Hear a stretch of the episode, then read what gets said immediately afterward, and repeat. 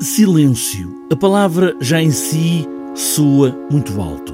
Guilherme Gomes, um dos coautores deste texto e da encenação, quis fazer uma pesquisa sobre o diálogo silencioso que estabelecemos no século XXI.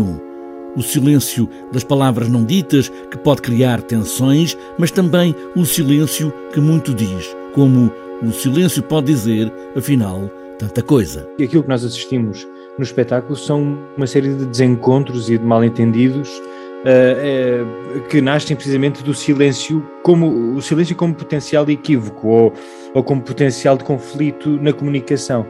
É claro que falar sobre o silêncio é muito falar sobre a escuta e, em última instância, uh, contribui para que uma pessoa consiga ter essas conversas que o, que o José Carlos estava a falar, que é as conversas em que meia palavra ou, ou um gesto ou, ou, ou, uma intenção chegam para transmitir uma, uma ideia. Cinco atores dão voz a personagens onde o silêncio está presente nas relações, não entre elas, porque todas estas personagens não estão relacionadas. As personagens são todas independentes umas das outras, como as cenas, são todas independentes umas das outras. Não, estão, não há uma narrativa que vá do início ao fim do espetáculo.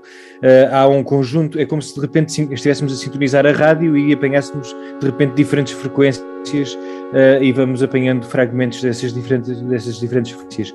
Mas estas personagens são personagens que nos aproximam do espetáculo, são personagens que não têm propriamente uma biografia, mas que nós reconhecemos do nosso dia a dia, seja porque somos nós esses personagens ou porque as, ou porque as vemos na, a mãe e o filho, temos uh, os colegas de trabalho, temos os irmãos. Uh, portanto, há assim um conjunto de. É, Focámos-nos mais na ideia de relação do que propriamente de personagens. Há palavras que ainda não foram inventadas para uma certa ideia de tensão, perguntam os autores de silêncio. O que fazer? Quando nada se pode dizer. Quando lemos um poema, ou quando lemos um texto, ou quando ouvimos alguém e pensamos, ah, isto era o que eu, eu já tinha esta ideia, e uh, ainda não tínhamos as palavras para elas. No fundo, o espetáculo pode ter um bocadinho este tipo de relação com o espectador, não na medida em que de repente desvenda o mundo, mas em que desperta qualquer coisa que já existe em nós e nos faz pensar sobre qualquer coisa que, não sendo um, um guia para a nossa vida, é muito importante que exista em doses, um, em doses não industriais, mas uh, saudáveis, uh, um, que é o silêncio. O silêncio que depois de burilado pode ser matéria-prima com muito valor e até de comunicação.